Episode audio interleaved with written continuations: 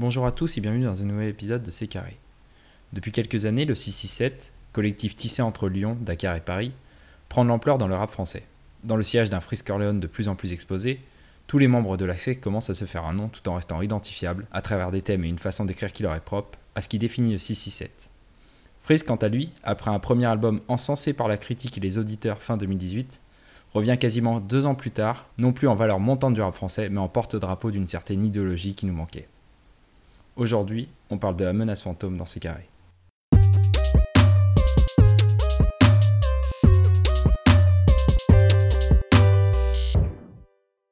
Clément, que penser de La menace fantôme? Eh ben, en fait, c'est vrai que La menace fantôme, c'est vraiment un album qui détonne dans ce qu'on a l'habitude de voir aujourd'hui. Euh, c'était déjà le cas avec euh, Projet Bluebeam qui était sorti il y a deux ans, en 2018. Et en gros, euh, c'est complètement différent de, de, de, ce qu'on voit aujourd'hui, de toutes les sorties. C'est un album de rap en fait, genre sans aucune concession. Euh, c'est du pur rap de A à Z, il n'y a, pas a pas eu de, de, de, concession de la part de, de Freeze et de son équipe. C'est vraiment ça en fait. Moi, c'est ça que je, ce que je note surtout de cet album c'est l'abnégation et ce qu'ils ont réussi à faire de pas du tout se travestir et de rester dans leur ligne directrice de A à Z du début jusqu'à aujourd'hui et que en fait ça paye puisque quand on voit les chiffres euh, quand on voyait les chiffres au bout de trois jours de, vente c'était énorme euh, et très peu de gens imaginaient, euh, imaginaient de, tels chiffres donc, donc voilà franchement c'est une c'est la preuve d'une très bonne réussite euh, musicale déjà. Et de... voilà ce qu'on a déjà vu avec Laylo en début d'année, euh, que, que, des artistes euh, comme ça perpétuent, enfin persévèrent dans leur dans leur style musical, même si c'est pas ce qui vend le mieux, c'est pas ce qui se fait de, le plus, et que ça paye au final, bah ça, je, trouve ça beau. C'est un album effectivement qui est, sans concession, mais qui, je sais pas ce que tu en penses, mais moi je l'ai ressenti comme étant un peu plus ouvert, un peu plus éclairé euh, que, que, le précédent, que, que Projet Bluebeam, que même les mixtapes qu'il y avait avant, que THC et, FDT. Aussi parce que c'est il est, il est un peu plus long, mais il y a plus de featuring. Là où, Bluebeam c'était vraiment 11 euh, morceaux, 10 euh, morceaux et demi en fait de freeze et plus un couplet de Osiris Jack qui écrit de la même façon quasiment et qui est sur le même thème puisque tous les deux font partie du, du même collectif. Donc on était beaucoup plus dans une, euh, dans une espèce de, de, vision tunnel vers un objectif. Là je trouve que ça s'ouvre un peu et puis, euh, et puis il profite aussi de cet album pour, euh, pour un peu remercier tous ceux, ceux qui l'ont inspiré pour venir ici. Hein. Il parle mmh. beaucoup de, de Mac il invite... Euh, le Ghetto Fabulous Gang avec Alpha 520 Sean, on a droit à Desporuti, au Roi Enoch. Finalement, c'est euh, quelque chose, c'est plus un. C'est pas, pas la. Hum, comment est-ce qu'on pourrait dire? C'est pas la forme finale de, de, ce que veut faire Freeze, mais il est arrivé à un point où maintenant il peut redistribuer et, euh, et non seulement citer les gens de, qui, dont il, dont il s'est inspiré, qui lui ont servi à s'élever à musicalement, mais aussi les inviter pour collaborer avec eux. Et ça, c'est plutôt cool. Mm. C'est vrai qu'en ça, on peut dire que c'est plus ouvert.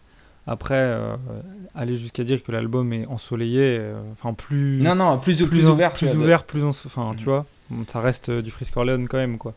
Même si je suis d'accord qu'il a su ouvrir un peu. Enfin, en fait, déjà avec cet, cet album, il, a, il arrive avec une autre, une autre casquette que celle qu'il avait à Projet Bluebeam, tu vois. Il a été découvert par beaucoup, beaucoup plus de gens, il a un nom beaucoup plus gros.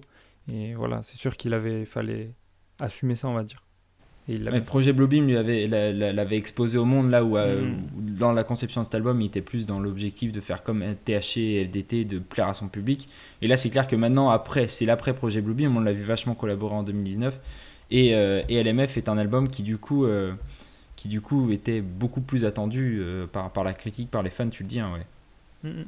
oui et enfin, techniquement, en termes de, rap pur, c'est du même acabit que Projet Bluebeam. C'est encore une fois un, album super solide. Euh, et ce sera sûrement, enfin, en cette année un petit peu compliquée avec euh, beaucoup de sorties qui ont été avortées, ça va sans doute être un des, meilleurs albums de l'année, sans trop de questions, quoi.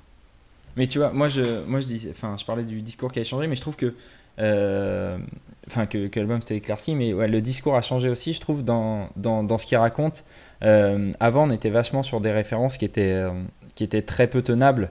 Euh, on on, parle pas des, on parle pas des références nazies ou, ou ce genre de références là, mais c'était plutôt les idées complotistes sur lesquelles il était. Lorsqu'il parlait du 11 septembre, et on parle du 11 septembre parce que c'est la date de sortie de l'album et que Freeze a souvent fait référence au 11 septembre dans sa carrière, euh, on était vachement sur euh, les, théories complotistes comme euh, le fait d'avoir utilisé des avions hologrammes ou des choses comme ça. Aujourd'hui, il n'en parle plus en fait. quand il parle du 11 septembre, mais qu'il en parle dans l'album, c'est j'arrive comme un avion détourné pour fracasser vos tours. Et c'est le. Il parle plus du fait réel avec toute mm. l'idée complotiste qu'il y a derrière, plutôt que d'un truc complètement inventé comme, comme, comme il y avait avant. Je trouve que là-dessus, c'est pas que ça s'est adouci, mais en fait, il a recentré sur son discours sur, euh, comme il avait déjà commencé à le faire avec, euh, avec Bluebeam par rapport, à, par rapport au projet précédent, sur des faits réels. Il parle vachement de, de ce qui s'est passé entre la, enfin, entre la famille Bush et le Moyen-Orient, plutôt que euh, partir sur des références complètement abstraites, comme quand il parlait des reptiliens dans, dans, dans, les, dans les projets précédents.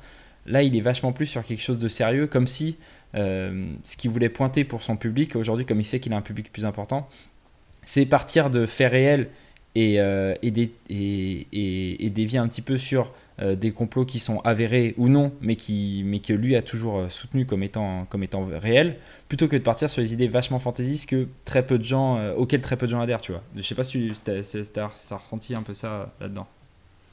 Ouais, bah, hum, je trouve que ça colle un peu avec ce truc de d'ouverture au public aussi, tu vois. C'est en gros, il utilise des théories qui sont un peu plus hmm, avec lesquelles les gens ont un peu plus de facilité à, à, à s'accrocher, on va dire. Tu vois, je sais pas si tu vois ce que, ce que je veux dire. Ouais, ouais je l'ai ressenti un petit peu, même si euh, j'avoue que je l'ai pas non plus analysé à ce point-là, mais euh, ouais, c'est vrai que maintenant que tu me le dis, ouais, un peu. Et puis, euh, et puis je trouve qu'aussi, il, y avait vachement le thème de la, de la drogue qui était, précédente euh, qui, était, qui était présent avant. Et, euh, et je trouve qu'il a adouci aussi son propos là-dessus. Là -dessus. alors beaucoup nous sortiront qui dit toujours qu'il consomme, consomme plus de carburant qu'un avion ou qu'un qu'un 4x4. Enfin, c'est des phrases très très marrantes. Mais avant, il parlait vachement de fentanyl, de Xanax, de, de drogues qui sont hyper addictives, qui sont souvent qu'on retrouve souvent chez les schlags. Là, il n'en parle plus. Il a aussi. Euh, alors, il y a les phrases que tout le monde a notées sur, euh, sur Mac Miller où il dit qu'il veut pas finir comme lui, où il, dit fuck le lin. Ça, c'est des phrases plutôt anecdotiques, mais je trouve que, en fait, la consommation de drogue, elle se ressent vachement dans les prods. Où quand tu écoutes les trois projets précédents, tu sens que les prods, elles peuvent être mises en chop and screw. Euh, cette technique, pour, pour, pour, ceux qui connaissent pas, qui, qui consiste à ralentir les, les, les, les, les beats et les chansons de façon générale pour rendre la voix plus grave, pour rendre les basses plus importantes et pour recréer l'effet que les gens ont sous codéine. Et je trouve que sur cet album-là, les prods sont moins sujettes à ça en fait, et que et qu'on aura moins de remix Chop and Screw de cet album-là qu'on en a eu des précédents. et je trouve que c'est un signe aussi euh, d'une volonté moins prononcée de, d'être, complètement éclaté et d'une prise de conscience aussi de, de ce côté-là, tout en continuant de, de, faire des phases là-dessus, bien sûr. Mais je trouve qu'il y a une conscience interne qui ressort à travers ces choses-là.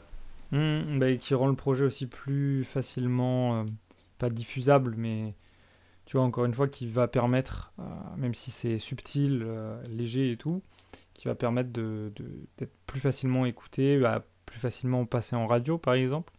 Oui, c'est le cas par exemple du morceau avec, euh, avec, Alpha. qui, euh, qui passe en radio, qui est d'ailleurs un des meilleurs morceaux de l'album. Oui, très, très clairement.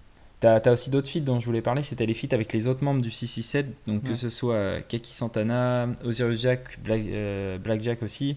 c'est une année où on a eu aussi un album de Zukumaizi et je, je, trouve que de plus en plus, je sais pas ce que t'en as pensé, mais moi j'ai trouvé le couplet de Kaki Santana incroyable et je trouve que les membres du 667, tous de leur côté, on commence à atteindre un niveau qui, est super cool parce que même s'ils continuent toujours d'écrire un peu tous de la même façon, ils arrivent à chacun y apporter des nuances et ils n'ont pas du tout les mêmes SO, les mêmes, euh, les mêmes références, les mêmes euh, changements de rythme.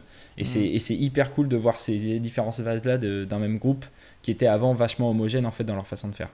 c'est clair que maintenant on arrive beaucoup plus facilement à les reconnaître, à les dissocier. Ils ont un peu chacun leur, leur univers propre tout en gardant cette patte, cette 6 si on peut dire. Hmm. Et je sais, alors par contre, je sais pas ce que tu as pensé des autres feats, euh, parce qu'il y a eu beaucoup de gens qui ont eu des problèmes avec les, les feats avec Alpha 520, avec le Roi Enoch et celui avec Desporuti. Je sais pas si toi ça t'a gêné ou si. euh, Bah, pas tant que ça, honnêtement. Euh, les, les feats avec. moi, de ce que j'ai vu, les feats les plus gênants, ouais, c'était celui avec Roy Enoch, que j'ai trouvé marrant, je veux dire. Genre, ça va, tu vois, c'est. Je vais pas le réécouter 150 fois, et poten- enfin, potentiellement, si je réécoute l'album 5 fois, 6 fois, euh, peut-être qu'au bout d'un moment, c'est un des sons que je vais, que je vais zapper, mais franchement. Parce que t'es pas habitué au Roi Enoch aussi toi en tant que en tant qu'auditeur, c'est parce que t'écoutes de base, donc c'est Oui, aussi voilà, normal. je- euh. j'écoute pas du, du, du euh, très souvent, donc euh, c'est sûr que c'est pas ce sur quoi je vais m'attarder. Après, celui d'Alpha 520, moi, je, il m'a pas gêné, je l'ai trouvé, je l'ai trouvé bien. J'ai bien Mm. aimé le. Il y a eu beaucoup de critiques sur Desporuti. Euh, c'est vrai que c'est un couplet très très faible de Despo. Après, si vous voulez réécouter, si vous avez jamais écouté des Despo et que vous voulez l'écouter, euh, avant sa, il y a Conviction suicidaire qui est un album qui date de 2010, qui est avant sa conversion religieuse au judaïsme. Et, euh, et euh, un album après sa conversion religieuse, c'est Le Roi des Juifs et Noir et il mange chez Al Ish, si je me souviens bien, euh, qui est sorti il y a deux ans sous le. Alors, il n'avait pas sorti sous le nom de Despo, mais sous le nom de Meister, euh, qui est son autre, euh, qui est son autre pseudo.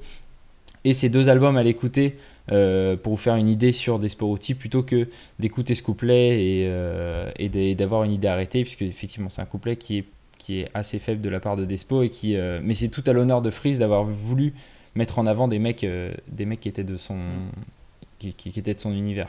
Bah, surtout que là, du coup, il y a beaucoup de gens qui vont entendre Despo pour la première fois et qui vont, C'est ça. qui vont se dire que voilà, qui vont rester sur cette, euh, sur cette euh, première impression.